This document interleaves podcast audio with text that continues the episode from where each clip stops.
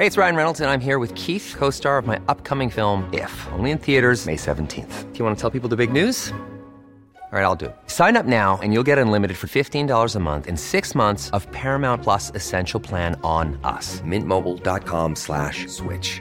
Upfront payment of $45 equivalent to $15 per month. Unlimited over 40 gigabytes per month. Face lower speeds. Videos at 480p. Active Mint customers by 531.24 get six months of Paramount Plus Essential Plan. Auto renews after six months. Offer ends May 31st, 2024. Separate Paramount Plus registration required. Terms and conditions apply if rated PG.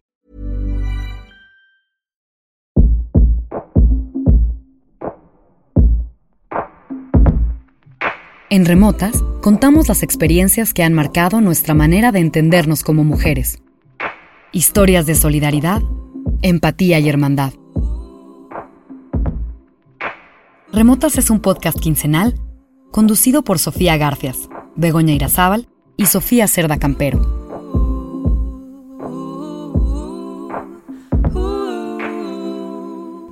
Porque siempre que te subes a un escenario, lo primero que quieren hacer es bajarte. Es que no hay, no hay tantas músicas en los festivales porque no son buenas. Es que no tocan tan chido.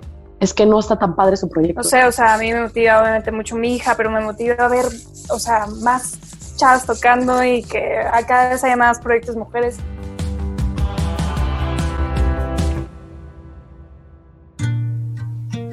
La historia se cuenta siempre desde un lugar específico, desde el que más conviene, siempre con una mirada sesgada y corta. Para entender qué pasa en escenas más allá del monopolio del señor gordo del mainstream, tenemos que asomar la cabeza a lugares inesperados. La historia no es necesariamente como nos la han contado. ¿Y saben qué? Ya chole. En esta ocasión, la historia se cuenta en voz de sus protagonistas, las mujeres que hacen música, las que la viven desde adentro. Advertencia, esto es solo una pequeñísima parte de un tema vasto y complejo, lleno de opiniones, matices y sensibilidades. Para esta entrega, preparamos dos episodios para darle el espacio que merecen las historias que escucharán a continuación. Historias sobre mujeres que no han quedado conformes con las circunstancias actuales. Historias de mujeres unidas, historias de mujeres fuertes. Bienvenidas y bienvenidos a Remotas. Yo soy Begoña Irazábal. Hace 12 años estábamos Raquel y yo sentadas en la sala de casa de sus papás, sintiendo una ansiedad tremenda por querer hacer algo. Intentamos tener un círculo de lectura y así es como nos conocimos. Teníamos jornadas enteras de hablar de amores, desamores y sobre todo de los que queríamos que fueran nuestros amores. También de la música y los libros que los acompañaban. Entonces pensábamos que estas eran jornadas de trabajo para esquematizar una revista de arte o un programa de radio que nunca, obviamente, siquiera grabamos. Yo me sentí una mujer fatal y Raquel se reía de mí. Ella siempre supo mucho más de música que yo y me enseñó a oír a todas esas bandas que entonces escuchaba. Ahora, después de muchos ires y venires, Raquel es una de las agentes que están contando la historia de la música alternativa en la ciudad.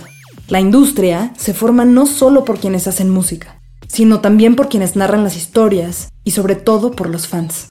Finalmente, Raquel Miserachi tiene su programa de radio. Usa una escaleta ligeramente distinta a la que planeamos hace 12 años.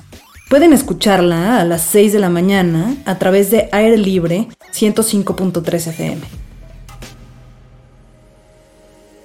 La narrativa de la industria va por dos lados. O se cuenta desde Avándaro y los hippies y el rock y ruedas y la deschichada y la escasez de foros y de discos y de una escena de hoyos funkis que existió en los 80 pero que nosotros ya no nos podemos relacionar con eso porque pues eso es como de nuestros papás. O desde la perspectiva de hueva con la que se trata el rock en tu idioma, que es exactamente como se habla de fútbol. Las dos son formas viejas, completamente excluyentes y muy difíciles de digerir por gente que está incluso dentro de la escena. No es interesante. Por eso Rompan Todo, el documental de Netflix sobre rock en español, no contó la historia que a todos nos habría gustado ver. Contó lo necesario de una parte que no se había contado todavía en un largometraje documental, pero la perspectiva es tan corta y el lenguaje es tan cercano a un especial sobre fútbol de ESPN, no tengo idea de cómo son esos, pero así me los imagino, que se quedó en eso, en lo de siempre, señores hablando entre señores. Hay mucha gente contando historias. La industria se construye a partir de esas historias, a partir de la audiencia, y la audiencia es infinita, pero el mercado es corto y poco diverso. Eso no solo pasa con la industria de la música de nuestro país, pasa por todos los flancos y por donde lo veas. Sin embargo, la misma audiencia, los fans, son los que escriben sobre música en los medios, los que hablan sobre música en la radio y los que terminan haciendo las canciones en los estudios, porque la industria de la música está construida, contada y registrada por sus fans. Hay mucha gente contando muchas historias distintas y ahora son más visibles que nunca a través del Internet. Así es como se construye la mitología de una escena musical. Ya no estoy aquí, por ejemplo, la película de Fernando Frías, que además fue seleccionada para competir entre las mejores películas extranjeras para la próxima entrega de los Óscares, es un excelente ejemplo de lo que jamás nadie contó sobre una escena contracultural, juvenil, que surgía en el norte de nuestro país y que en menos de 10 años fue aplastada, desplazada y, violentada por el movimiento alterado y los narcocorridos, que son otro movimiento musical. Eso todo sucedió enfrente de nuestras narices y nadie lo vio y nadie lo contó. Esa es una buena forma de contar las cosas. En cuanto a crítica y periodismo musical, nos quedamos cortos con la cantidad de escritores y medios que cubren las metanarrativas que surgen y se mueren constantemente, mientras el mainstream revive zombies todos decrépitos ahí de grupos pop noventeros como Obesity Cava. La razón es muy sencilla, este maldito mercado del monopolio. Nadie puede contra las grandes empresas que entorpecen todo. En México no hubo mucha cultura blogger antes de 2008. O escribías en círculo mix-up o no escribías sobre música, ya está. No había muchos fanzines ni revistas dedicadas exclusivamente a la música.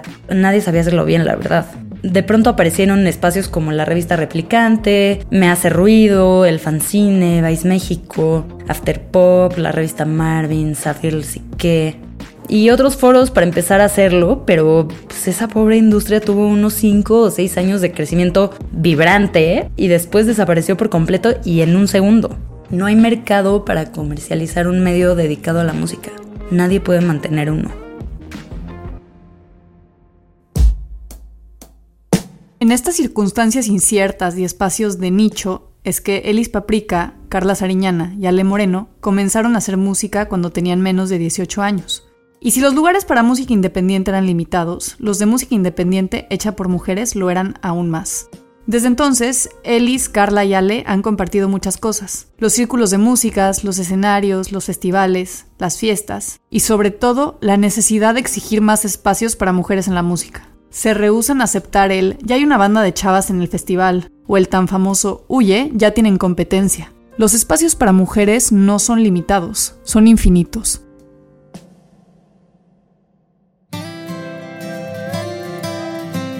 Hola, soy Elis Paprika, soy música em, de Guadalajara y aparte de mi proyecto de música tengo un movimiento llamado Now Girls Rule. Más bien hago un movimiento eh, donde pues lo que tratamos de hacer siempre en Now Girls Rule desde la primera vez es que el trabajo de las mujeres sea eh, visto y considerado a la par de los hombres.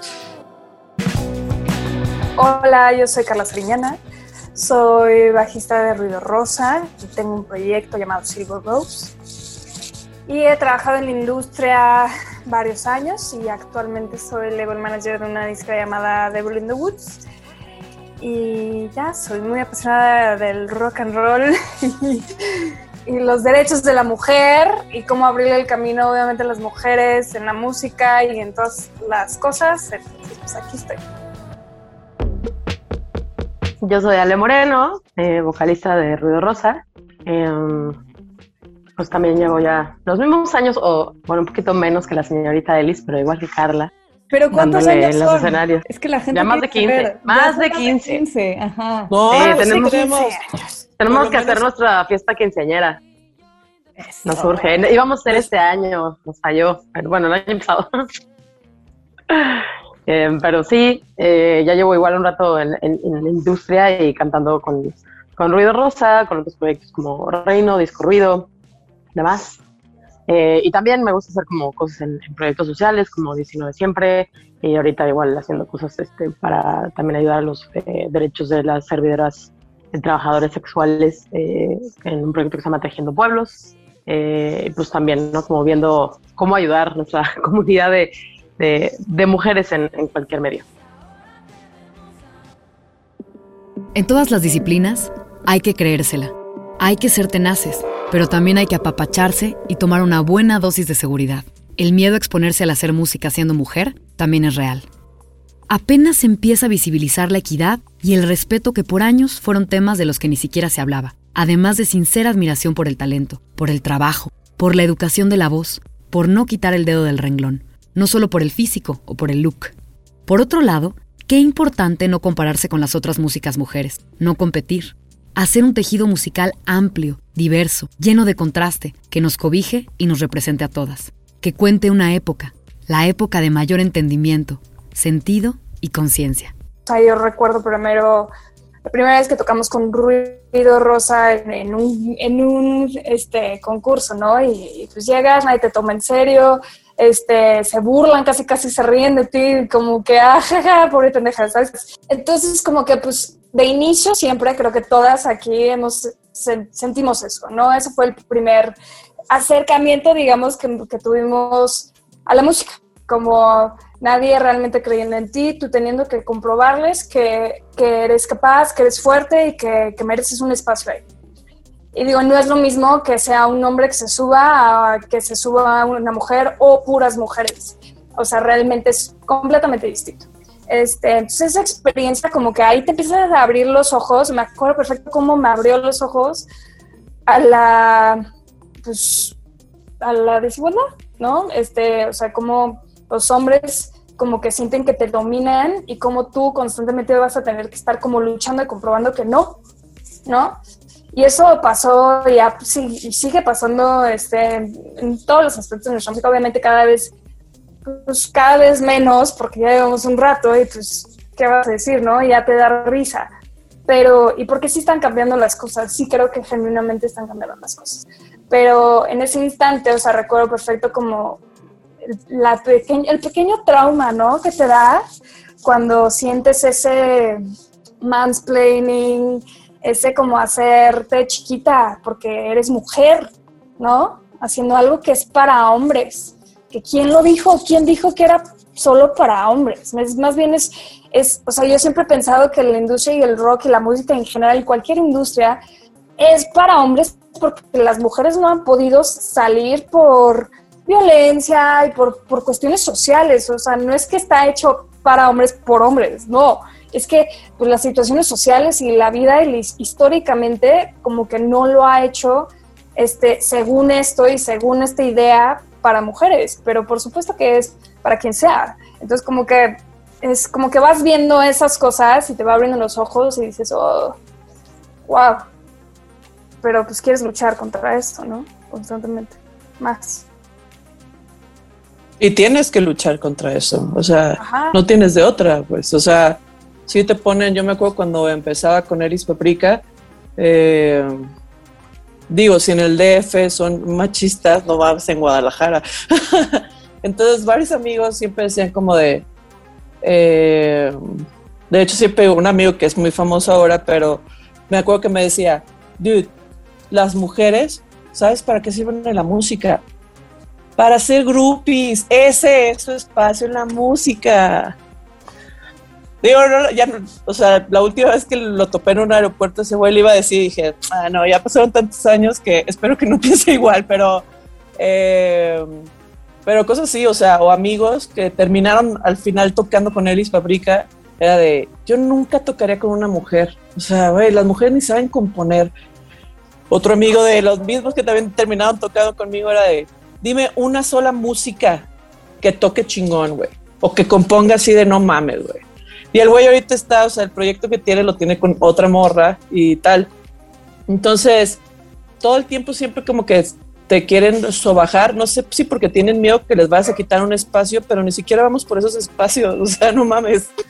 O sea, entonces creo que hay un, miedo ahí. Es como, o sea, me, me acuerdo bien cañón del checo Pérez cuando dijo, cuando entró una morra piloto en la Fórmula imagínate que una mujer te gane. Y yo, wow, o sea, qué pedo. Entonces, sí son cosas con las que tienes que lidiar. Algo que yo siempre vi es, eh, si están bonitas, no, están ahí porque están bonitas. Las desacreditan así en chingan, no importa, o sea, no las han visto tocar, pero ya las desacreditaron porque están bonitas. Ya esa, ay, esa les da lástima porque está gorda, güey ah, esa, o sea, siempre la mujer va a tener ese tipo de, como de señalamientos, pues, antes de que te puedas dar cuenta que su música está chida. Sigue pasando en la onda que dice Carla, como de esa falta de respeto. Que una cosa es que, te, que te nos pasara cuando pues sí íbamos a, ¿no? a un soundcheck con nuestros uniformes de escuela, ¿no? Que entiendes que digas, bueno, pues también porque estás chavita y lo que sea, ¿no? Pero nos pasó no hace mucho, o sea, creo que en, un festival, un poco cuál fue, y también como que estamos caminando en el backstage después de una entrevista y así como de que, ¿ustedes qué, qué hacen aquí? De que, ¿por qué a los vatos no les pregunta qué hacen aquí? O sea, ¿por qué a nosotros que estamos aquí caminando somos el artista? ¿No? Siempre es esta cosa que como que con quién vienes. Y, y es bien diferente, a mí me pasó eh, muy chistoso porque empecé yo, estamos nosotros en nuestra carrera como una banda de mujeres, de, ¿no? Llevamos con, con Ruido Rosa todos estos años y a la mitad de eso, un poquito después, eh, empecé a girar con bandas como Disco Ruido y con Reino. Y, y, sí, o sea, cómo te trata el staff, cómo te trata eh, los eh, promotores cuando hay hombres, es bien diferente. Mucho de la... También había un argumento como de que ustedes son feministas, ¿no? Y estábamos chavitas y en ese momento era como que veíamos como que tal vez el hablar de feminismo era primero algo que no era tan normal o era muy extremo. Y entonces nuestro pedo siempre era como que no, nosotros somos igual, ¿no? Queremos ser una banda normal, eh, no, no, no sentimos que necesitamos tener como una opinión o un peso acerca de él. Y después de que vivimos tantas cosas es cuando dices, ay, güey, como dice Ellis, no queremos que sea, o sea, que, que, cuando hables de tu banda sea, tengo una banda de chavas no es la intención, o sea, la, onda del género, pero está tan desigual que ahorita sí lo tenemos que aventar un poco más para adelante. Eh, y creo que lo mismo, ¿no? Esa cosa como de, es que ya hay una chava. Lo hemos escuchado en muchísimas experiencias de gente que te dicen, no me acuerdo quién nos contó esa historia del Vive Latino, que también era como que se las acercaron a decirle, oye, ¿y qué vas a hacer?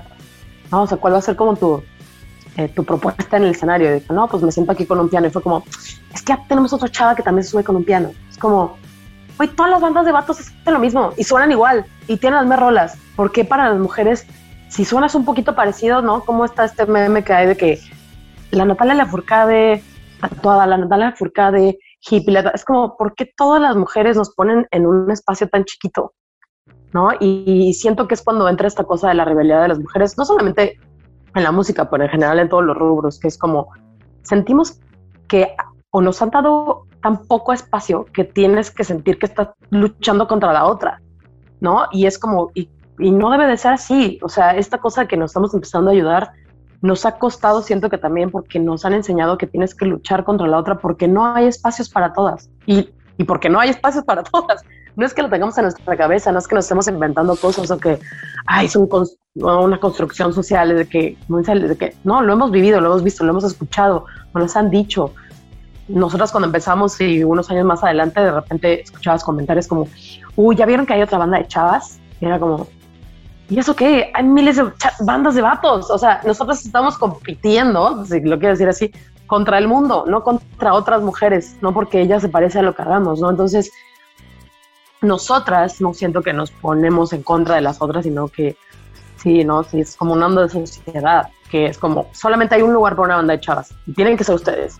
Si no, se la están quitando, ¿no? Entonces la visualización de mujeres, sobre todo en, en, nuestro género, tiene que ser mucho más grande y para eso necesitamos que se abran más espacios. Entonces, sí, nos gustaría que no fuera tanto este pedo de que somos banda de mujeres, o sea, que el género esté ahí adelante, pero para que haya una igualdad, ahorita sí tenemos que como, de que denos chance, ¿no? Este, háganos sí espacio a todas las mujeres primero, luego vamos que pedo. ¿Por qué los hombres no se sienten, o sea, si vivimos en una sociedad injusta, ¿por qué ellos no se sienten mal por esta injusticia y ayudan? Y si dicen, bueno, es que ustedes mismas también dicen, no, bueno, pues hay que ser suficientemente inteligente para saber cuándo es tu espacio y cuándo yo aquí estoy apoyar, apoyándote. Creo que el Me Too ha también ha ayudado mucho a abrirles los ojos porque te aseguro que la gran mayoría de los hombres en bandas han hecho algo que ellos creen que no fue algo malo, malo. pero, o, o sea, como que no tenían, la verdad es que esta generación es una generación que uno nadie les enseñó que estaba mal hacer esto, hablarles eso, decirles eso, bla, bla, bla. Y a las mujeres también crecimos ciegas a que eso era normal, ¿no? abre Me Too y te aseguro, pues la gran mayoría de los hombres pues, tienen miedo. Tienen muchísimo miedo. O sea, y el Me Too se notó soft. O sea, es impresionante, ¿no? Entonces, pues, desgraciadamente, o sea, ahorita ya se está viendo una generación de hombres que sí dicen, ok, voy contigo. Pero esta generación que nos tocó a nosotros, híjole, muchísimos yo creo que tienen un chingo. Las cosas que he visto, güey, o sea, las cosas que... Lo, he pensado, lo, he pensado muchas veces como, si escribo un libro, güey, dejo sin chamba a el Vive Latino, o sea, de que... o sea, sus headliners todos, güey, o sea, porque neta sí, o sea, las, y, y también está mal, entre comillas, de nuestra parte, porque nosotros también, de cierta manera, culturalmente, y porque si, como que si no eras cómplice de este pedo, no, no que no avanzaras, pero sí, o sea, yo tuve que estar de que callada o estar viendo para otro lado muchas veces, porque si no, pues ya no eras parte de. En los últimos días, Hemos visto en las redes sociales publicaciones con el hashtag Presidente rompa el pacto, en el que solicitan al actual presidente de México que rompa el pacto patriarcal ya que se posicionó, una vez más, del lado de un hombre con múltiples denuncias de acoso y violencia sexual. Entre las olas de información, me llamó la atención un hilo de las brujas del mar. La cito. El pacto patriarcal no es acordado ni elegido. Ha sido forjado desde lo social y cultural es lo que permite la construcción de un sistema hecho por y para los hombres, y que pone a las mujeres en desventaja al no ser parte del pacto. Cuando se habla de que los hombres traicionan el pacto patriarcal, básicamente se está diciendo que renuncien a esa complicidad histórica y reconozcan a las mujeres como sus iguales. Empatizar, creerles, que les importe, que actúen. Yo pienso que es una responsabilidad compartida. Ante esta estructura, las mujeres hemos roto ese pacto para formar nuestros propios espacios de solidaridad. ¿Cómo han manejado toda esta presión de la imagen, tanto por tener que cumplir con ciertos estándares, entre comillas, como con lidiar con que seguro las estaban sexualizando muchísimo? No, pues no sé, o sea, creo que, creo que el tema de la sexualidad es algo que, que la gente te pone, ¿sabes? Creo que tú lo agarras o es algo tuyo o no lo es, ¿no?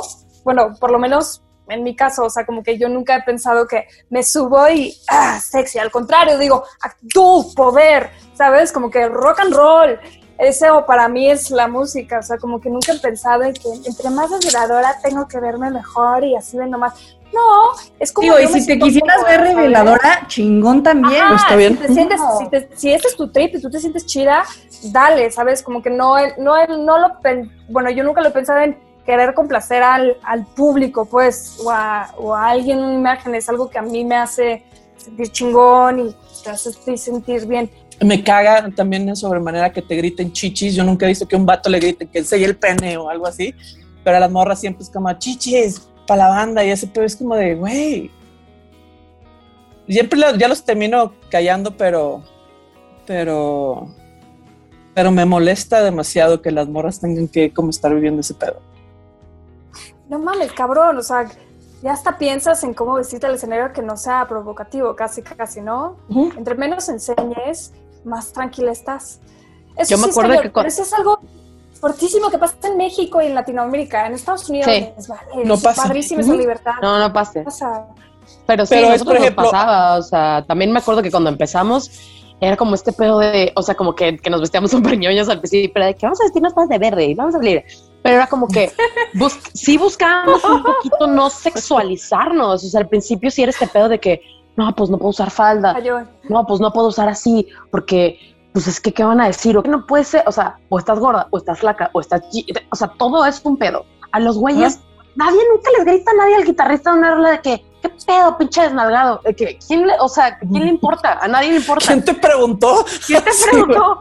Y como vieja, todo es un escrutinio bien cabrón y, y yo siento personalmente que justo como que entre más grande y más empezas a vivir cosas y ya me empezó a valer un poco más madre de la experiencia de como eh, tocar con disco ruido y la verdad sentirme un poco como que si quieras o no estar de, puro güey, me hizo poder a mí en el escenario como tener ese como personaje porque era totalmente como otra cosa y como que empecé a vestirme un poquito diferente, bla, y luego como que dije, güey, si me gusta sentirme como más libre así, ¿por qué no lo puedo hacer con mi banda también? O sea, como que, güey, ¿por qué las chavas no lo podemos hacer? ¿Por qué no nos sentimos seguras si estamos rodeados entre mujeres? Muy diferente y, y no es lo mismo, no es lo mismo que, no es lo mismo yo le digo como amigos, güey, no es lo mismo que tú vas sola como morra y tres güeyes van atrás de ti a que si vas como un vato solo y van tres morras atrás de ti. Nunca vas a sentir lo mismo. O sea, no es lo mismo la presencia, la agresividad sexual que puedes sentir de una chava o unos chavos. O sea, no entiendo que también obviamente hay, hay este, eh, hay violencia hacia los, hacia los hombres y también hay sexualización. Totalmente de acuerdo. No, no es que no exista, pero una mayoría y en el mundo en el que vivimos y lo que hemos experimentado y que ha sido mucho porque justo creo que nuestras carreras han pasado por varios festivales, varios artistas, promotores, lo que sea, nuestras vivencias tienen un peso y tienen una importancia. Y si estamos diciendo, güey, la, sexualización de la mujer está muy densa, es por algo, no nos estamos sacando a la manga o porque me quiero hacer la víctima. Es como, créanme que lo último que quiero es ser la víctima de una situación. O sea, justo lo que dice Carla, güey, yo me quiero subir ahí, hacer lo que me gusta, lo que chido y me quiero sentir poderosa. Y, y me pasó también con un ex que decía como, es que ustedes, o sea, está padre cuando tocan como suavecito porque pues está como, está como lindo, o sea, porque pues como mujeres está padre y como que, no sé, no salgan como tan serias en sus fotos como cualquier banda de hombres, y es como, ¿what? O sea, como, ¿por qué tenemos, o sea, entiendo que la sensibilidad que tenemos como mujeres también es parte de quienes somos, está bien chido. Lo padre de la diversidad es que no tenemos que ser o hombres o mujeres, ¿no? O sea, que está bien padre como mujer te puedes expresar diferente, está chingón pero este pedo como de, pero está padre cuando tocan suavecito como mujeres, porque, y de que, ¿qué pedo? O sea, ¿cómo, güey? O sea, ¿por qué tiene que ser o uno o el otro? ¿No? Entonces, digo, lo mismo, esto viene de, desde otras cosas y de como corres como niña, o sea, expresiones que hacemos, el cómo criamos a los hombres y a las mujeres bien diferentes, que biológicamente sí tenemos fuerzas diferentes de otras cosas, pero sí hay cosas que nada más son educación y que nos han metido en la cabeza desde que no puedes jugar con ciertas cosas o que si hay una araña, si eres mujer te tienes que espantar y si eres hombre también tienes que, o sea, como que la masculinidad tóxica es bien dura para los hombres también, o sea, no entendemos que no solamente nos afecta a nosotras, a ellos también, también los hace justo esta onda de que no puedo tocar suavecito, ¿no? Como hombre, porque entonces no sueno como hombre, ¿no? O no puedo cantar, tengo amigos que cantan como muy agudo y es este pedo de que es que cantas como mujer, porque es un insulto que cantes como mujer, ¿no? O sea, porque es un insulto el que las cosas como mujer y que sea un cumplido que las hagas como hombre. O sea, ese pedo a mí me saca, me, vuela la cabeza. Es como. Sí. no, eso está cabrón. ¿Qué les gustaría que cambiara, por un lado? ¿Y de qué se sienten más orgullosas? Pues yo no sé, o sea, ¿qué me gustaría que cambiara? Pues definitivamente, o sea, quiero, me encantaría que cambiara a desexizar todo que todo mundo pueda hacer lo que se le dé su regalada gana sin ser juzgado por que si tiene vagina o tiene pene. Es, o sea, es simplemente motiva para tú seguir y decir, va, esto sí está jalando poco a poco, está cambiando, falta muchísimo, pero ahí va. Sí sentir que estamos llegando mucho más adelante, o sea, como, como sociedad también y decir, mira, estos, estos trabajos que antes no, no, no estaban considerados o las mujeres no estaban haciendo, ya se están haciendo. Entonces, para mí ver sobre todo eh, chavas más metidas en la onda de, de la producción se me hace súper, súper importante también que entre nosotras les demos ese espacio, ¿no? Y sí, creo que el orgullo de, de, de poder seguir aquí, o sea, porque pues, empezamos hace muchos años, igual que muchas otras bandas que se quedaron tal vez en el camino, y el poder seguir aquí en la lucha. Se me hace muy padre justo ver a gente o bandas o artistas que nos vieron en cierta manera como hacia abajo, como quién sabe qué va a ser tu banda, em, de poder decir, bueno, sigo teniendo esta trayectoria y sigo creyendo en este proyecto y sigo creyendo en la música y sigo creyendo en más mujeres y,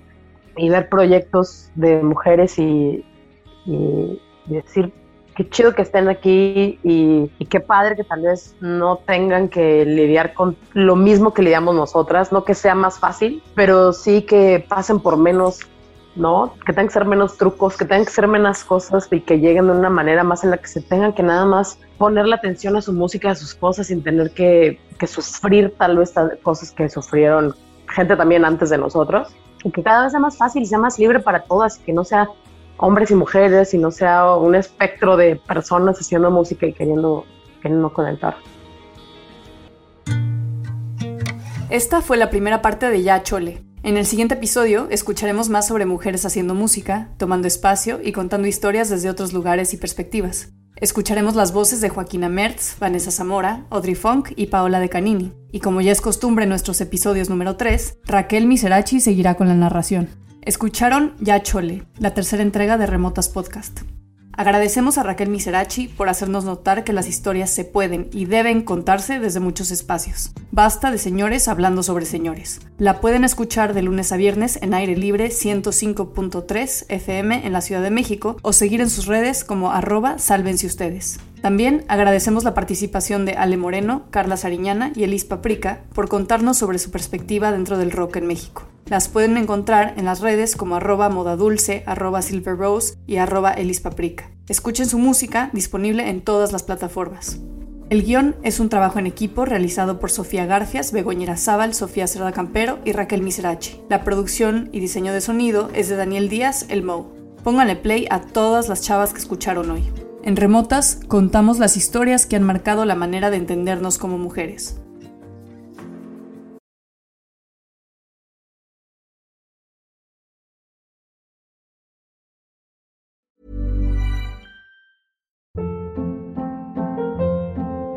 Hold up. What was that? Boring. No flavor. That was as bad as those leftovers you ate all week. Kiki Palmer here, and it's time to say hello to something fresh and guilt-free. Hello Fresh. Jazz up dinner with pecan-crusted chicken or garlic butter shrimp scampi. Now that's music to my mouth. Hello Fresh. Let's get this dinner party started. Discover all the delicious possibilities at hellofresh.com.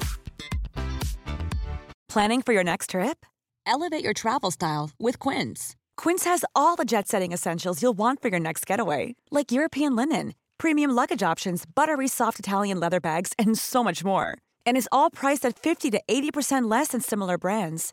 Plus, Quince only works with factories that use safe and ethical manufacturing practices. Pack your bags with high-quality essentials you'll be wearing for vacations to come with Quince. Go to quince.com/pack for free shipping and 365-day returns.